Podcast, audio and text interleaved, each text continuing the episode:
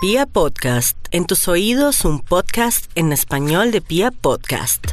La comunicación con los humanos siempre es verbal, la comunicación con los animales tiende a ser con señas, el lenguaje, el amor. Hola, soy Viviana Ángel y esto es La con Tobias.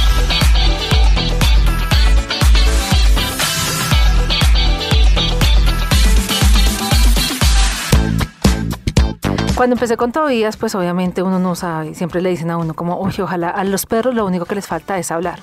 Y yo siempre digo como, menos mal que no hablan porque tendríamos muchos problemas. Y con Tobías nosotros nos entendemos perfectamente. Yo sé la mirada cuando me quiere decir que quiere salir al parque, que quiere ir al baño, que quiere más comida. Eh, en el caso, digamos, de la comida, él se acerca y entonces si se lame la boquita más, es porque en serio le tengo que servir un poquito más. O si empieza como a rasguñar es porque ya quiere parque. O a las 5 de la tarde, él está súper relajado y se activa de una vez y empieza como a decirme como, álzame, álzame que ya me voy a ir. Entonces nosotros empezamos como a tener nuestra comunicación no verbal. Pero en el transcurso de nuestra comunicación también hay cosas que a veces no le entiendo. O sea, como que porque a veces gruñe con otros perros, a veces porque siente tanto temor, digamos, él tiene miedo a las bombas, entonces es como mm, tan raro. ¿Será que le pasó algo en su periodo de cuando antes de adoptarlo? Y en este tema hay muchas personas que conocen y otras que dicen conocer. Afortunadamente hoy tengo a una experta, a la que creo que conoce más el tema, y es Lina Lamos, que es la comunicadora animal por mí, la número uno en Colombia. No sé si estoy inventando mucho, Lina, tú me dirás. No, muchísimas gracias. Muchas gracias por la invitación. No diría que la número uno, o sea, de entrada sí intenté, desde hace ocho años que empecé a venir a Colombia, yo no vivía en Colombia, intenté promover de una manera positiva la comunicación. Hoy en día hay muchas comunicadoras, comunicadoras principalmente mujeres, pero sí intento que se haga de una manera correcta, de una manera ética. Eh, hay varias que somos conocidas, entonces, pero pues muchas gracias por el título de que soy la número uno. Igual a veces el ego también lo necesita, entonces en momentos de, de bajón. Entonces está muy bien. Lo importante es que mucha gente en estos ocho años ha cambiado su manera de ver los animales. Muchos veterinarios han cambiado la manera de ver sus pacientes. Y creo que se ha sembrado mucho y se está recogiendo mucho en la manera en la que nos relacionamos con nuestros perros y con nuestros gatos y con el resto de animales también. ¿Qué es una comunicadora animal? Porque es que yo digo como, no, voy a, tengo una entrevista ahorita con una comunicadora animal y entonces es como, pero el perro dice, el perro habla, el perro no sé qué. Entonces me da mucha risa porque en este caso hay unos videos que ustedes pueden ver en, el Instagram de Tobias donde él hace como, y mi mamá dice como, él está hablando. Él está diciéndole que el, que el tío lo dejó solo o que eh, no le dejaron prendido el televisor, pero hasta allá llega la comunicación con animal o qué realmente, cómo es lo que se comunica el animal y lo que tú percibes de ellos. Es un todo, vamos a ir por partes. Eh, no soy la única que lo hace en el mundo, en el mundo somos muchísimas personas. Es más, cada vez hay más y eso es un cambio de conciencia social hacia el trato de la naturaleza y los animales. Eh, lo siguiente es que no todos los comunicadores o comunicadoras tenemos el mismo nivel de profundidad. Eso yo lo relaciono, la experiencia me ha dado a relacionarlo con la misión de vida. Entonces, no es lo mismo una persona que viene a hacer un curso conmigo eh, que aprende a comunicarse con su animal, que aprende unas técnicas para meditar, para mejorar la vibración, para cambiar el estilo de vida, para conectarnos con los animales, a la persona que de entrada nace y no sabe porque algún día está escuchando el árbol o porque algún día está escuchando el perro. Entonces no significa que son mejores ni peores, son diferentes y los niveles de profundidad basados en la misión de vida son diferentes. Todos los animales, ese es el siguiente punto, todos los animales se comunican independiente de la especie, independiente del país. Yo siempre molesto porque una de las preguntas más comunes es ¿en qué idioma te hablan los animales? Los animales no hablan ni en inglés, ni en francés, ni en italiano. Los animales hablan en imágenes y esas, esas, esas imágenes se traducen instantáneamente en cada persona de la manera en la que tú tengas tu mente. Entonces hay gente que se traducirá solamente en sensaciones, solamente en saber que algo pasa. Por ejemplo, ahorita mis perros están en el carro acompañados, obviamente, porque uno de los perros no lo noté bien. ¿Qué pasa? Y mi conductor me preguntaba, oye, pero él no te dice qué se comió ayer. Le dije, a veces sí, a veces no. Es igual que con las personas, no siempre, oye, me siento mal. ¿Y es que acaso tú sabes que te siento mal? No, es igual. Yo me puedo sentir mejor o peor, pero oye, me siento rara, voy al médico. Para eso están los veterinarios. Entonces le dije, no, no lo llevamos y vamos a esperar en el transcurso de la mañana, cuando salga de la emisora, lo sacas ahorita a pasear y vamos a ver qué pasa y cómo lo notas. Pero es el sentirme mal cuando estoy con él, por el momento no hay nada específico, sino solamente sentir que me duele la barriga, que no me siento bien. Eso es una comunicación. Entonces, la primera etapa puede ser que tú sientes el dolor que siente Tobías, el hambre que siente Tobías, porque él te lo pasa. La siguiente es ver lo que él ve Y la tercera es integrarlo, es establecer una comunicación fluida. Para mí no hay diferencia. El sábado estaban unas visitas y en el edificio en el que estaba había un montón de gente y abrí una puerta y yo vi que entró un perro y pensé que venía con una persona de domicilios y entre 20 personas que había el perro se fue directamente donde mí. Y me dijo, tengo sed, ¿será que me puedo quedar aquí? Pero el edificio pues yo no vivo ahí, entonces pedí que le dieran agua y yo lo acompañé afuera y fue como gracias por el agua y salió y se fue. Él me buscó entre 30 personas porque sabía que ese ser era diferente al resto y que lo iban a entender y que no iba, no iba a permitir que le echaran agua ni que lo sacaran empujones. Esa es la comunicación. Entonces déjame entender, o sea, para hacer más visual las cosas, es como hay personas que tienen el don, algo así como el doctor Dolittle. Más o menos. y otras que lo podemos ir adquiriendo según las mascotas y cómo los vayamos a tener. Más que adquiriéndolo, desarrollándola. Todos lo tenemos. Lo que pasa es que hay dos factores. Uno que es el estilo de vida que llevamos, lo que pensamos, lo que hacemos, nuestros valores. Una persona que considere a los animales seres inferiores, que los considere eh, una máquina o que son dignos de tortura, como en el toreo, jamás va a tener una comunicación con un animal jamás va a entender que un animal siente, que un animal sufre, que un animal se siente triste. Eh, por, eso, por eso me refiero frente al estilo de vida, por llamarlo de alguna manera, frente a lo que tú eres como ser humano. Y por eso no le llamo aprender, pues sí, aprender a comunicarse con los animales, aprender a desarrollar lo que tú ya eres como ser humano, lo, que has, lo que has tenido olvidado, lo que has dejado aparcado por otras preocupaciones más mundanas, no menos importantes, pero más superficiales. Entonces, el teléfono, el computador, la vida social, cosas más superficiales y no tanto mirar adentro. La comunicación es un estilo de vida que nos hace mirarnos adentro. No, la gente me molesta que a veces piensan que estoy en falda, pelo largo, un poco hippie. Eh, no, yo tengo una vida muy normal, muy, muy normal y eso no significa que sea menos espiritual. Ahorita decías que también habían personas que tomaban cursos, o sea, si yo quiero como, eh, mm, como sacar a flote esto, tomo el curso contigo, o también simplemente si yo no quiero, es como yo llevo a mi perrito y tú le indagas como la vida oculta de lo que él te falta por decir. Yo soy muy feliz haciendo cursos. Dicto cursos en Estados Unidos, en Puerto Rico, el año pasado uno maravilloso antes del huracán, en México también, en Colombia y eh, en España, hace rato no voy a España, que es mi segunda casa pero en Colombia lo suelo dictar tres veces al año, dependiendo mi estado energético, mi estado de salud. Y este año mi estado de salud no estado muy, muy bueno por precisamente no seguir las mismas normas de la naturaleza, de decir que no en muchas cosas, de descansar, de mucha gente a veces, a mí me va muy bien en las redes, afortunadamente no tengo muchos haters, por decirte que considero que no tengo, y soy de rápido bloqueo si, si te van a bloquear esa energía, pero a veces es difícil decir que no. Entonces la gente cree que tienes un contrato 24 horas, 365 días al, año. claro. Todo. Alguien una vez me dijo, es que qué tristeza, porque no contesté un mensaje a las 7 de la noche. Eh, qué tristeza que, que, todos ustedes los que tienen ese don se preocupen solamente del tema financiero. La espiritualidad no compite ni con la abundancia ni con la economía. Independiente de que esto sea un don no concebido desde el ego, esto también es un trabajo. Claro, y pues obviamente... Y desgasta. Entonces he aprendido, estoy en el proceso de aprender a decir que no, he aprendido a decir que no en muchas cosas, he aprendido a decir que no en límites de tener mi tiempo personal y mi tiempo de descanso, pero naturalmente el, el estar en ese proceso de aprendizaje me ha pasado una factura obviamente a nivel de salud, porque esto es un gasto de energía enorme. Claro, porque me imagino que tienes que tener como toda la sensibilidad al flote para recibir todo lo que los animalitos te están diciendo. Exactamente. Eh, ahora, obviamente por Tobías y por todos los perros, pero tú también tienes gatos, pájaros o simplemente te enfocas ya con, con perros y gaticos o, con qué más? Tengo perros y tengo caballo, el caballo lo tengo en España. Eh, yo digo que soy mamá adoptiva de los hipopótamos heredados de Pablo Escobar. es un tema de un trabajo que realizo con ellos. Pero ya a nivel propio tengo perros, tengo caballo, no lo tengo aquí en Colombia. Y hace tres semanas tengo gato, entonces toda una experiencia. Anoche casi quemo la cocina de mi casa y, Sir Arthur, muy conocido en sus redes sociales, lo único que hacía era correr por todo el apartamento. Salvemos al gato, salvemos al gato. No le importaba nada, nos salvemos al gato. Fue muy divertido porque quien me avisó del humo fue él. Y lo único que le importaba era ir a la habitación del gato para salvemos al gato. Entonces fue dentro de lo difícil, porque con el cansancio me quedé dormida. Y fue un descuido, obviamente. Entonces, salvemos al gato, pues fue su frase favorita. Y fue algo muy significativo. Yo no había podido trasladar al gato, el famoso gato, a la habitación del estudio que queda al lado de mi habitación porque los perros enloquecían. Pero con el salvemos al gato de anoche, no ha habido un solo problema. O sea, para ellos fue prioritario salvarle la vida al gato porque la cocina estaba inundada de humo y trasladarlo cerca a nosotros y fue como, oh, respiramos y lo dejamos tranquilo. Entonces, Hicieron las paces. Eh, no es hacer las paces, lo que pasa es que no, igual que a las personas no nos gustan todas las personas, Ajá. aquí hablamos de diferentes especies.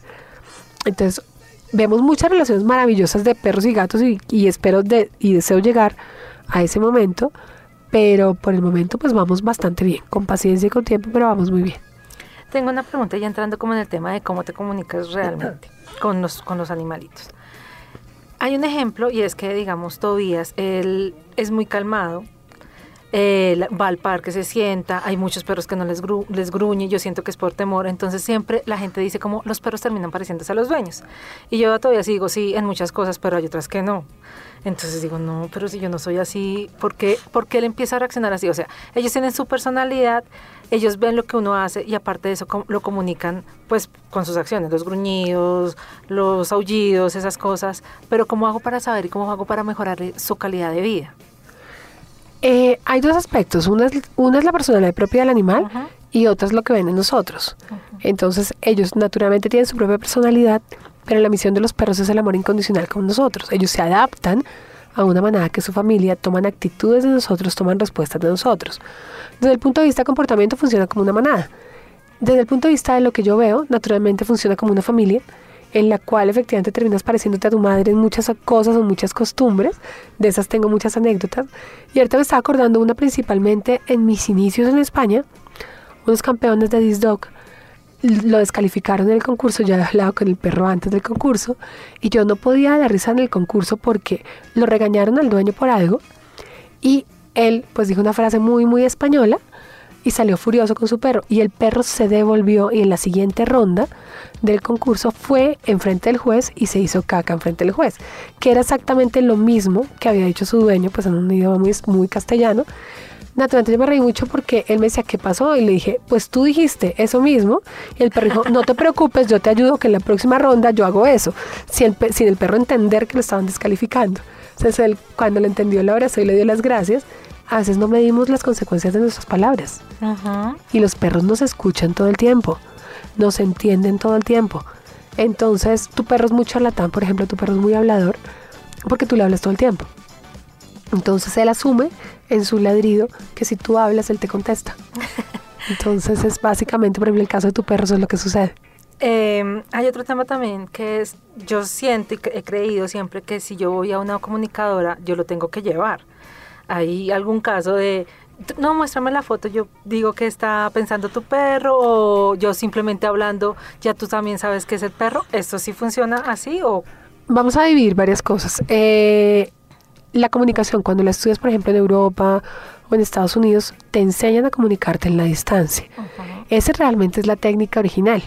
Así lo desarrollé yo, a pesar de que la terminé desarrollando porque yo ya hablaba con niños especiales sin saber qué era lo que estaba sucediendo, sin entenderlo. Lo que me ayudaron en ese proceso y me ayudó Olga Porqueras, que es la pionera de la comunicación de España, me ayudó a entender lo que sucedía en mí y a pulirlo, a mejorarlo, a cumplir las normas. Entonces, en ese proceso te enseñan a hacerlo a distancia. Entonces, yo en España lo hacía mucho a distancia, pero me iba sucediendo que los perros de mis vecinos, los caballos en el club me hablaban. Cuando empecé a venir a Colombia, y el tiempo me lo decía, y vas a ir desarrollando tu propia técnica. Yo antes lo hacía todo separado. Hacía ciencias florales, hacía comunicación, hacía aromaterapia. Ahorita es una única técnica. Ahorita el perro manda. Entonces el perro hace lo que quiere conmigo en su visita y yo hago lo que quiero. Por eso siempre vivo en sudadera en tenis, porque pues yo vivo llena de pelos. Entonces eso no nada que hacer. Entonces, en ese sentido, yo disfruto mucho de las visitas presenciales. La verdad, le huyo a las de Skype. Me dan pereza, lo reconozco. Eso sí, te contesto tarde los, los mensajes. Pero el Skype realmente las hago solamente cuando no viven en la ciudad o cuando no es una ciudad a la que yo voy. La semana pasada hice una en Skype en Bogotá en contra de mi voluntad. Eh, porque ya habíamos hecho dos y una de las gaticas nunca salía y la verdad nunca había ningún tipo de comunicación. Y a su vez se le ocurrió que de pronto estando ya cómoda, estuviéramos por Skype, podíamos comunicarnos y la verdad le tuve que reconocer, es parte de mi aprendizaje, la flexibilidad. Que tuvimos una visita por Skype maravillosa, nos divertimos, supimos sus miedos, ella preguntó lo que quería, lo que necesitaba, pero no tuvo el miedo presente de tenerme ahí. Entonces Ok. eso cambió bastante. Por una foto es posible, pero es súper importante no entrar o caer en el juego mándame una foto y te digo qué piensa tu perro. La comunicación, eso parece una tiradora de cartas, lit- literalmente en eso. Eh, o se vuelve uno eso y realmente la comunicación es mucho más que eso. La comunicación tiene un objetivo principal y el objetivo es el bienestar de los animales. El que a ti te digan, mándame una foto y te digo qué piensa tu perro, qué bienestar en el animal puede generar. No. Está basado en tu curiosidad y tu curiosidad está basada en el ego. La comunicación jamás satisface el ego humano. Siempre te satisface las necesidades de los animales. Por eso yo pregunto una serie de cosas antes de aceptar una visita. No las acepto todas y no voy a todas. Eso me parece muy importante porque em, cuando empezó como todo este y conocerlo, en el proceso de mi adopción con Tobías, pues yo también tengo otros conocidos y caímos en redes de alguien que no estaba tan chévere y esta persona decía como, ay no, ese perro, em, él dice que no está tan contento. Él dice que le gusta ir al parque, entonces nosotros decíamos, pues no está contando nada, no está diciendo nada. De hecho, hubo un momento en que le dijeron como, él dice que hubiese estado más feliz si lo dejas en la calle. Entonces nosotros decíamos, a ver, yo creo que qué perro va a estar más feliz. Pues sí, hay muchos perros felices en la calle, hay muchos matices. Ok. Lo que pasa es que mm, todos podemos hacerlo, efectivamente, todos los hacemos. Todos podemos comunicarnos con los animales. El objetivo es cómo compartes esa comunicación. Un comunicador jamás te va a bajar con dolor en el alma. Jamás te va a causar un dolor. Eh, no podemos generalizar ni que todos los animales son malos, ni que todos los animales quieren estar en la calle, pero hay algunos que efectivamente disfrutan de estar en la calle. Entonces, ¿cuál es nuestro objetivo? Brindarse mayor bienestar a esos animales. Ajá. Un comunicador jamás va a ir a una casa o va a hacer una visita en la que yo te deje a ti con un dolor. No se hace comunicaciones con animales muertos, hay algunas comunicadoras a nivel mundial que lo hacen. Dentro de lo que yo he aprendido, no se debe hacer. Para mí, los seres fallecidos hay que dejarlos donde están. Es un concepto muy personal. Exceptuando que ellos quieran conectarse con nosotros. Esto incluye personas y animales. Y aclaro, en mi opinión, no compromete a nadie para que todo el boom mediático, los medios con personas no me salten encima. Es una gran experiencia. He sentido que solamente cuando ellos me buscan, tanto en animales como personas, es cuando yo entro. Creo que tenemos tantas cosas en la tierra por qué preocuparnos para estarnos preocupando por otras cosas. Entonces, los animales, que son otra cosa que también vi, cogen su camino cuando se marchan directamente. No sé, no podría decirlo si es su nobleza, si es su inocencia, si es que no hay maldad, que ellos encuentran su camino, exceptuando cuando son accidentes muy rápidos, quedan un poquito perdidos, pero se llegan al sitio donde deben llegar. Entonces, cuando tú tienes un animal fallecido, volviendo al tema de Ajá. la popularización de, de la comunicación, ¿qué pregunta serías tú? Te pongo el ejemplo. Si tienes un animal que no está presente, ¿qué preguntarías tú si yo te dijera, ven, vamos a hablar con tu perro que falleció hace dos años? Que si está bien. Listo, si que sí está bien. Primera Sí. pregunta. Que si es feliz, Que si es feliz. Siguiente pregunta. si me extraña, Si te extraña. Tercera. con quién he estado, en dónde está, Vale. tal vez. Listo, vamos en cinco. La siguiente pregunta que la gente generalmente haría Ajá. Es si me perdonas por haberte dormido, Ah, si te cuidé lo suficiente. Listo. A todo eso, si nos vamos al principio que la comunicación animal es por el bienestar del animal y que no va a hacer nada que te cause a ti dolor ni que te genere culpa. Entonces, a la respuesta de ¿eres feliz? ¿Qué crees que va a contestar? Sí. Si te contesta que no, ¿cómo te vas a quedar tú y cómo lo vas a solucionar? ¿Vas a coger un jet para ir al más allá y No. cambiar a tu perro sitio? No, me voy a sentir mal porque no sé qué fue lo que hice para que ¿Y no- cómo lo soluciono? Efectivamente. No, ya no se puede. ¿Dónde estás? Todos están en el mismo sitio. Digámoslo, no hay como en las personas. Entonces, siguiente pregunta contestada que sí. La siguiente pregunta es, si estás feliz donde estás, ¿cuál sería la respuesta? Sí, creería que sí. En esa hay un matiz y es exceptuando cuando tienen pendientes o cuando la familia está sufriendo o cuando tú estás sufriendo demasiado. Ahí ellos se quedan a veces, pero no genera que estén infelices, lo hacen por amor incondicional. Eso es un proceso diferente. Ahí es uno de los casos en los cuales yo ayudo. Pero yo cuando veo, oye, es que mi perro falleció hace dos semanas. Oh my God, a ver, ¿cuál es tu motivo? Entonces les explico efectivamente esto. Cuando le digo, a ver, el perro jamás te va a contestar que no lo hiciste bien, jamás te va a contestar que no te perdona por haberlo dormido, jamás te va a decir que lo podías haber hecho de una manera diferente, porque el pasado ya no existe, el pasado no lo puedes cambiar. Entonces ninguna de esas respuestas va a ser negativa. Entonces cuando yo le contesto a la gente, le digo, mira, ponle una velita, reza ahora, medita en el credo en el que tú creas, eso no tiene distinción de eso, te vas a sentir mejor y al final siempre coloco y te va a salir más barato. Entonces, yo tengo mi humor más negro en eso y yo siempre me les digo con la dulzura que me caracteriza, no es que sea muy dulce, soy muy animal, me he vuelto muy animal en eso. Entonces, Ok. eh, esas necesidades de, wow, hablé con mi perro fallecido, es una necesidad humana. Es una necesidad completamente humana. Las he hecho porque los perros me han pedido ayuda. Eh, ahorita tengo pendiente una de contestar que me escribieron desde el viernes y no sé cómo qué contestar. Entonces, cuando salen esas cosas del ego, a veces me bloqueo. Mira, me pidieron un curso para México. Hace tres meses íbamos súper bien la conversación, refluido todo porque amo México. Hasta que me dijeron, no, es que mira, son, somos más claros. Queremos ir a, México, eh, queremos ir a Colombia, queremos estar contigo dos semanas todo el tiempo. Yo en eso tengo misión de gato de no, mi casa es mi refugio. Eh, porque queremos ser los únicos que lo hagamos en la zona en la que estamos. ¿Eso te está hablando la necesidad de compartirlo con los animales o te está hablando la necesidad del ego? Del ego. Total. Ahí se me bloqueó a mí, o sea, que totalmente bloqueada, como cuando un perro se paraliza.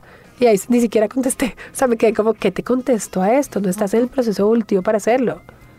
Lo ves como una herramienta para ser popular o para muchísimas cosas. Y no está malo ser popular. Pues yo tengo 40 mil seguidores en redes sociales y soy muy feliz compartiendo con la gente y obviamente quiero más. Sobre todo porque eso lleva a que si más gente sabe cómo tratar los animales, más gente entiende las emociones de los animales, vamos a tener un país diferente y vamos a tener un mundo diferente. Me parece súper chévere eso y sí, nunca había pensado en cómo comunicarme con un, con un perro. Es más común de lo que imaginas y naturalmente el boom de los medium hacen eso. Claro, no, afortunadamente tengo todavía, si no sé, ojalá que nunca tenga que pasar por eso porque creo que moriría. Algún día pasarás, algún día pasarás y parte del proceso de aprendizaje es el desapego. Sí. ¿Qué sucede? Que cuando efectivamente decimos, no sé qué haría sin ti, no sé qué harías el día que no, no estés, es ley de vida, el animal se alarga y se queda. Yo tengo un perro con cáncer hace más de un año, un perro que tenía que haber fallecido el año pasado, es un perro que está con mi madre, y ayer le dije, hija, es hora de que te marches, o sea, tu historia de vida llegaba hasta noviembre del año pasado y ya estamos en septiembre. Se me puedo quedar un poquito más, yo, pero solamente un poquito. O sea, te puedes quedar lo que tú quieras porque sea por ti, no por otro ser. O sea, hay que respetar el proceso de los animales. O sea, como que también las palabras atan, o sea, si yo le digo Totalmente. como... Eh, Igual con las personas, si un novio te dices que no puedo vivir sin ti, lo que cuesta terminar. Sí. Igual. Total. Eh, viendo ya, digamos, yo siento que todavía es un perro muy feliz. Es un perro súper consentido, es un perro súper mimado, porque siempre digo que es un hijo único y que por eso hace ciertas cosas. Pero también digo a veces porque él lo hará. Hay cosas que sabe que están mal, que lo reconoce. Por ejemplo, eh, Tobias nunca me hace dentro de la casa. Nunca lo ha hecho. Él sufre del estómago y alguna vez eh, he llegado a la casa y, lo, y está ahí y él se esconde Ay, me acuerdo ahorita, me vino a la memoria, una vez eh, lo mandé a la peluquería y me lo calvearon horriblemente calvo, pero calvo. Emocionalmente para ellos eso es terrible. Sí, entonces ahorita estaba contando esa anécdota de lo del eh, y se me vino esto y yo lo miraba y yo lloraba porque no lo reconocía, o sea, a él y al primo Tomás los calvearon, ellos son bien peludos y yo los miraba, yo este perro y entonces cada vez que lo miraba lloraba y lloraba y lloraba y él lo que hacía era esconderse. Entonces es como, yo también le estoy diciendo como, tú estás horrible, no te reconozco, y él también lo debe sentir, o él de una vez dice como, me quitaron parte de mí, de mí. Es como cuando no le claro, eres todo peludo, efectivamente, te quitaron parte de eso.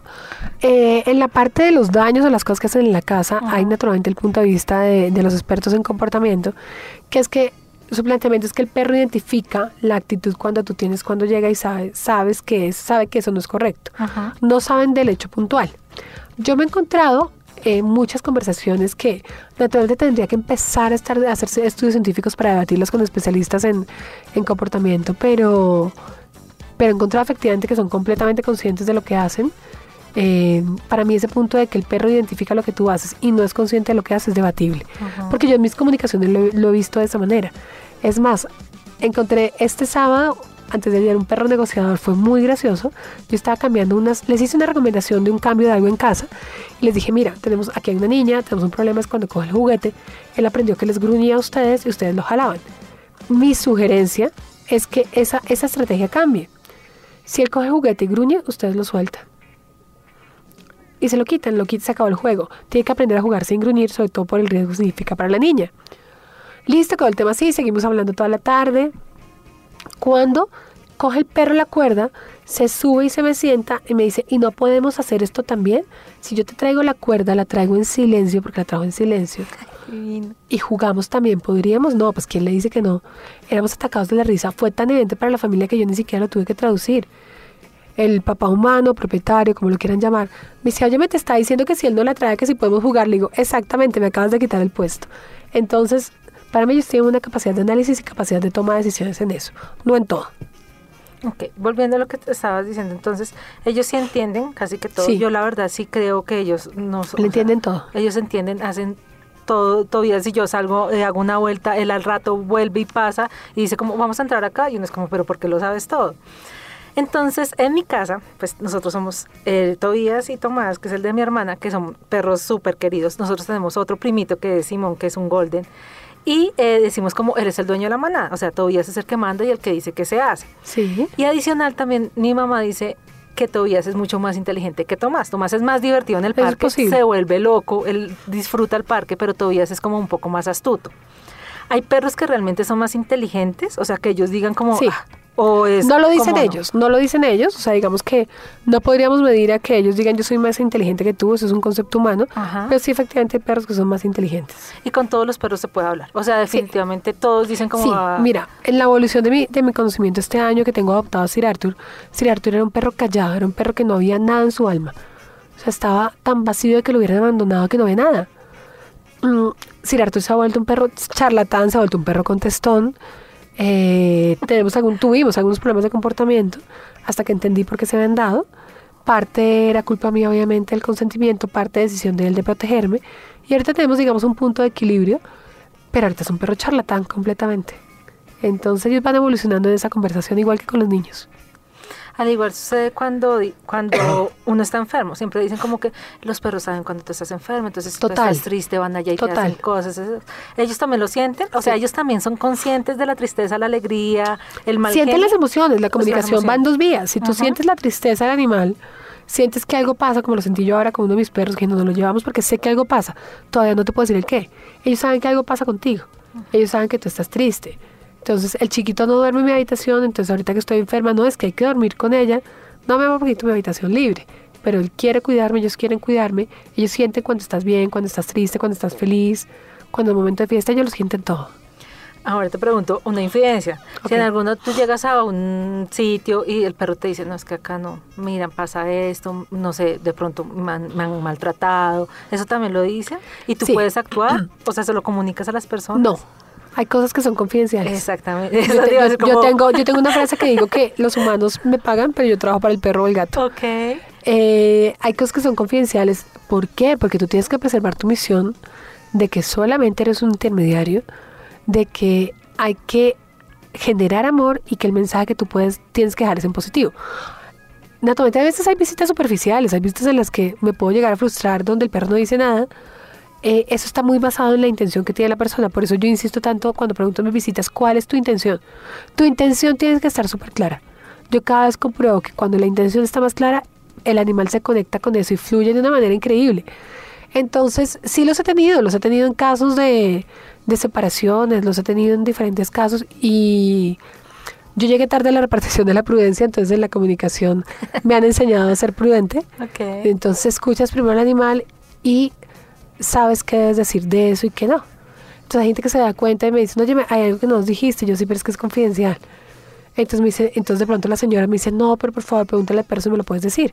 Entonces yo le pregunto, oye, mira, me están preguntando esto, y me dice, sí, pero pues se va a quedar con dolor. Mm, Habla con ella. Entonces yo le digo, mira, sí, pero es que es un tema muy complicado y, y el perro no quiere causar dolor, no, pero pues ya cuando la persona insiste, yo pido permiso y a veces me dejan, a veces no. Y a veces también son muy duros, son muy, muy duros de usted porque no me quiere, o usted porque me dejó, o mm, usted se marchó y no quiso volverme a ver, entonces yo no quiero hablar con usted. Hay muchísimas cosas de, de ese tipo y el objetivo es siempre dejar un momento de amor y de paz y de tranquilidad en ese hogar o de sanar lo que hay que sanar. Hay comunicaciones que son muy dolorosas, decidir el momento de marcharse, separaciones. Entonces, mm, está muy basado en lo que tú sientes, pero sobre todo hay que preservar que los animales jamás nos harían daño. Y esa es la misión de un comunicador, jamás puedes llegar haciendo daño a una familia. Ahorita decías lo de la perrita que llevaba más tiempo. Ellos también dicen como, ya quiero irme. O sea, Sí. es muy es muy duro hacerlo. Es muy duro. Sí, es muy difícil. Pero que ellos digan como, ya. O sea, sea así no es que sea viejo porque uno piensa que los perritos van a fallecer porque son No. viejos. Hay momentos, mira, me- tengo muchas, muchas historias en las que me dicen no, un poquito más, como el caso de la mía propia, o que me dicen ya nomás, no aguanto una inyección más, no quiero un medicamento más, se acabó, me voy. O, o de perros que están hospitalizados y me llama el veterinario dice, ayúdame, este perro lleva una semana, la familia no lo suelta, el perro no se va, yo no sé qué más hacer. Llegar yo y el perro irse inmediatamente, sin siquiera hablar. Es como llegar a agarrarse mi energía, ¡ay, qué emoción! Alguien que me ayudó. Eso me ha pasado un montón. Y es, y es duro para los veterinarios sentir como que yo entro y entro con la muerte al mismo tiempo. Ha sido, ha sido duro para ellos, ha sido un shock verlo, sentirlo. Eh, para mí es normal, es agotador, pero es normal. Y obviamente para la gente es duro. Hay mucha gente que naturalmente te agradece la ayuda en el proceso. Eh, tienes de todo, por ejemplo, de cosas así duras. Alguien me escribió una vez después de una visita, eh, porque el, gato falleció a los dos días. Hay milagros de todo, pero pues yo no soy una hacedora de milagros. Entonces de pronto ven notas en prensa o ven notas en radio o en Twitter de un caso que llegué como dos días antes ya cuando el gato o el perro se estaba muriendo y más o menos fue levántate y vete para tu casa. Eso ha sucedido, pero no es el común. Y eso no lo hago yo, lo hace la sinergia de todo lo que sucede, desde lo que yo hago, hablo, la energía, la familia y el proceso de vida que tenga ese animal. Entonces fui a un caso, les dije, mira, yo pediría una segunda opinión veterinaria, haz esto, haz lo otro. Hicimos un manejo de energía, el gato falleció y de repente me escribieron en su momento de rabia, diciéndome que tanta cosa que yo no les había podido ayudar. Eso es porque no vieron realmente todo el proceso de lo que era. Y le dije, sí, desahogarte conmigo, desahogar tu rabia hacia mí, te da más paz, bienvenido. Mi conciencia está tranquila. No me han pasado muchas, me han pasado dos o tres. Y, y naturalmente a mí me duele. Yo soy, he sido muy sensible, ahorita soy un poquito más dura. He sido muy sensible a eso, me afecta mucho lo que la gente Claro, pueda decir o pueda pensar. Claro, me afecta mucho lo que la gente pueda decir, o sea, soy muy sensible, soy como un gato en eso, lo que la gente pueda decir, lo que la gente pueda afectar, porque no soy perfecta, pero considero que soy un buen ser humano y que intento ser un buen ser humano, con los errores humanos que todos tenemos. Entonces esas cosas me duelen. Voy a hacer una pregunta súper racional humana. ¿Los perritos saben que fueron abandonados? O Sí. sea, y también sienten en ese momento que mm, nació, la perrita se la llevaron y empezaron a venderlos, a regalarlos. Ellos entienden. Toda la historia humana de la venta, ese tipo de cosas, no, y es más, Ok. es súper confuso, es igual que con los terneros cuando se los quitan a las mamás. Ajá. O sea, ellos empiezan a llamarse las lecherías porque no entienden por qué están separados de sus mamás cuando sus primeros grandes meses tienen que estar al lado de sus mamás. Entonces se los quitan para que las mamás puedan dar leche, ellos no entienden eso. Entienden que los retiraron, pero no entienden todo lo humano que hay detrás. Igual que con los perros. Entonces, en ese sentido, pues una pregunta muy humana. Otra pregunta muy- que me hacen, que es muy humana, es, ¿mi perrita quiere ser mamá? el concepto de la maternidad existe en la, en la mente humana. En el animal existe el tema del apareamiento. Y naturalmente hay perritas que, que son tan humanizadas que yo diría, no, por favor, o sea, ni les... De entrada soy en contra de la cría, pero siguiente que no les saquen bebés porque no los entenderían, no entenderían. Ok, y ahí también pasa cuando ellos sienten, hace poco eh, esterilizamos a Simón y había un tío que decía, pero ¿cómo le hicieron eso? El perrito va a sentir que no sé qué. Y yo decía, pero no Lo va creo". a sentir, pero se adaptan. Ellos están adaptados. Si están adaptados a nuestros horarios, Ajá. a las comidas sintéticas que les ponemos, a muchas cosas nuestras, esa parte es por un beneficio social. La esterilización tiene muchos beneficios, desde el biológico en muchos aspectos, desde el equilibrio en manadas, desde disminuir los porcentajes de rojo, desde disminuir también la venta ilegal de animales, la venta en todo sentido, ni ilegal ni legal. Entonces ellos terminan adaptándose a lo que en cierta forma nuestra sociedad necesita. ¿Cuánto dura una? O sea, yo digo como en este momento, no, yo definitivamente necesito que Lina vea a Tobias porque quiero saber por qué le gruñe a ciertos perros. Él, yo digo que él, él no quiere a los pucos. Es muy básico porque no le gustan, o sea, no hay, a veces es que la comunicación es tan básica Sí, que, que los complicados somos nosotros. La gente espera cosas fantásticas. Eh, no, hay perros que, mira, o sea, quiero que me cambies la cocina, quiero saber por qué como el sábado, quiero saber por qué como yo en la cocina y tú en el comedor. Entonces, por eso no como, a mí no me gusta comer sola. ¿Qué más así? Son cosas tan puntuales y básicas que es que cuando se acaba ya no hay más conversación. sí. Entonces la gente espera a veces que ellos encuentren historias fantásticas para demostrar que esto funciona. Es que esto funciona porque el perro te está diciendo que está cansado de comer en la cocina porque le da frío. Cámbiale la comida al salón y se acaba el problema. Y así pasó con una visita el sábado. Eh, ¿Por qué no haces más ejercicio? Porque trabajo de lunes a viernes. Resulta que esta perrita es eh, pues de unas personas que trabajan en una empresa muy conocida de logística, la llevan todos los días a la, a la oficina y siempre ellos le dicen, llegaste al trabajo. Entonces en su cabeza y me dice, no, yo que voy a salir a pasear el sábado y domingo si yo trabajo toda la semana. Ay, Pero eso no es una respuesta animal, eso es una respuesta humana porque lo ha escuchado de sus humanos. Entonces, mm, las respuestas son muy individuales. Una visita dura aproximadamente una hora, una hora y media, dependiendo. Se realizan en casa, ¿por qué? Porque para mí eh, es facilitarle al animal que esté en su entorno. He atendido algunas visitas en algunos espacios privados, porque la gente coge un avión y viene a traerme un perro, porque prefieren que sea presencial. Eh, y pues naturalmente la forma de volverles es listo, los atiendo en un espacio que para mí sea armónico para el tema me parece importante definir y volver a ser enfáticos es que tú te comunicas para el bienestar del perro y no para el bienestar de las personas. O sea, yo me comunico para el bienestar del animal, de cualquier tipo de animales, no para el ego humano. Exactamente. O sea, decir como, mira, estoy intentando darle la comida a mi perro y él no come, no es por nada, sino. Llévalo al veterinario. Exactamente. esa es mi frase favorita. Esa es mi frase favorita. Entonces al inicio que no era tan dulce, dice, llévalo al veterinario y te va a salir más barato, yo cobro más. Es una frase antipática, lo reconozco, pero es que me saturaba que la gente ya casi no me llegan ese tipo de consultas porque en todo lado he intentado hacer un proceso educativo que la gente sepa. Si tienes un tema físico, tienes que ir al veterinario.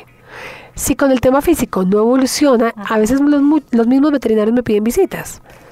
Pero no pretendas que yo soy o que las comunicadoras somos un, un, un reemplazo del veterinario, ni un reemplazo del especialista en comportamiento.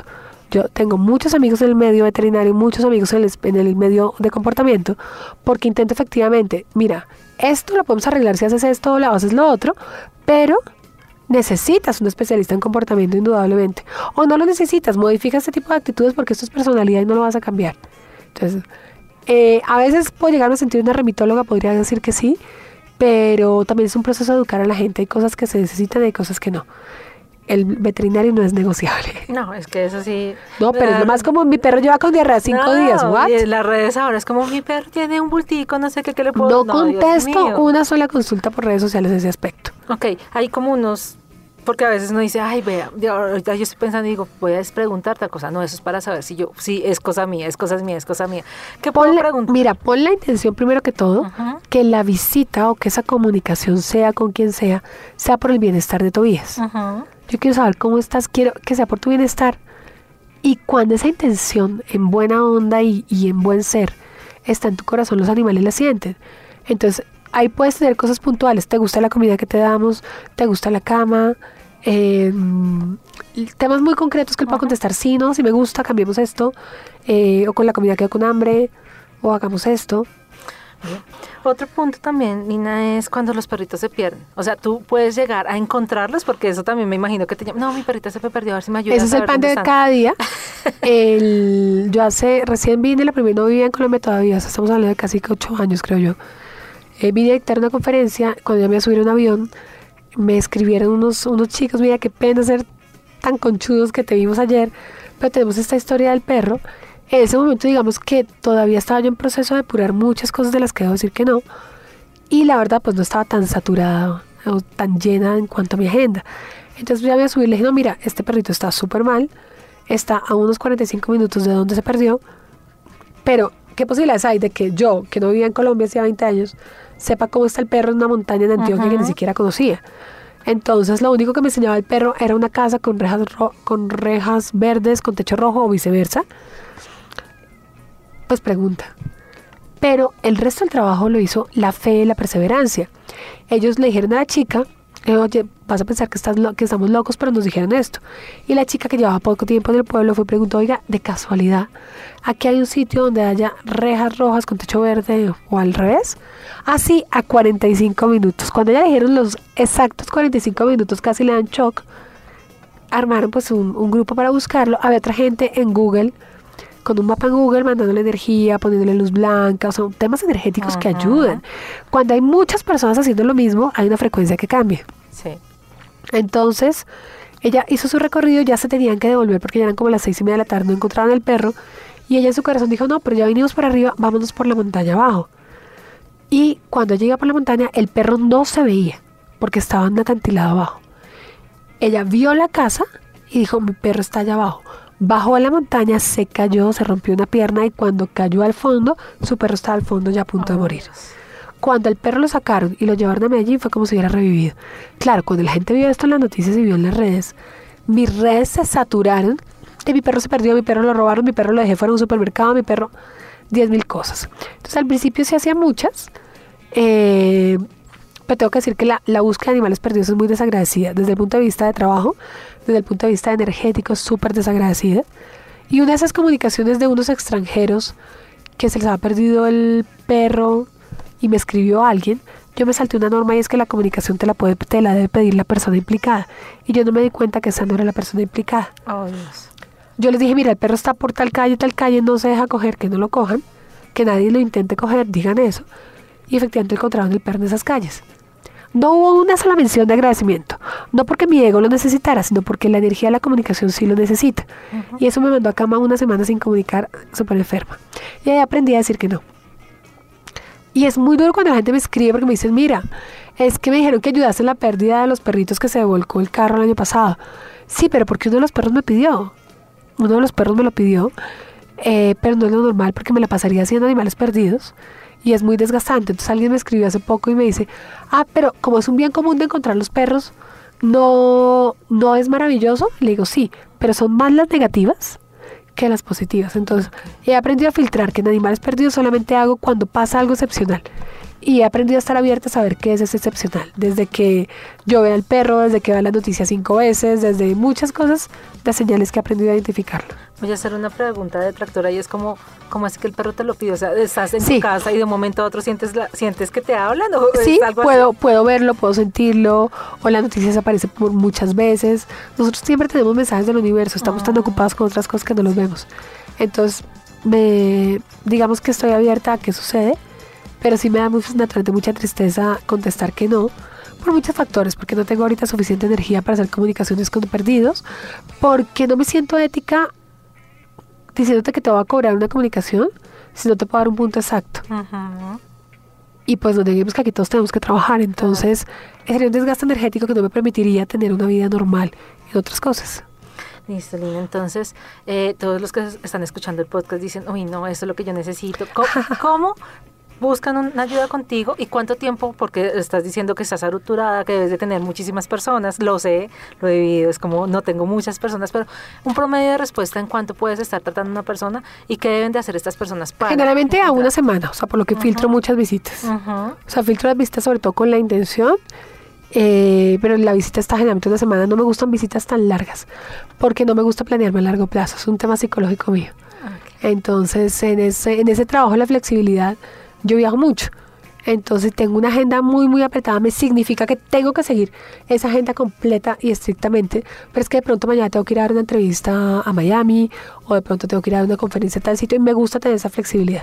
Entonces, tengo claro que como eso es súper importante para mí, no tengo una agenda a largo plazo. Tengo una agenda larga, eh, congestionada, pero que se va fluyendo generalmente a una semana.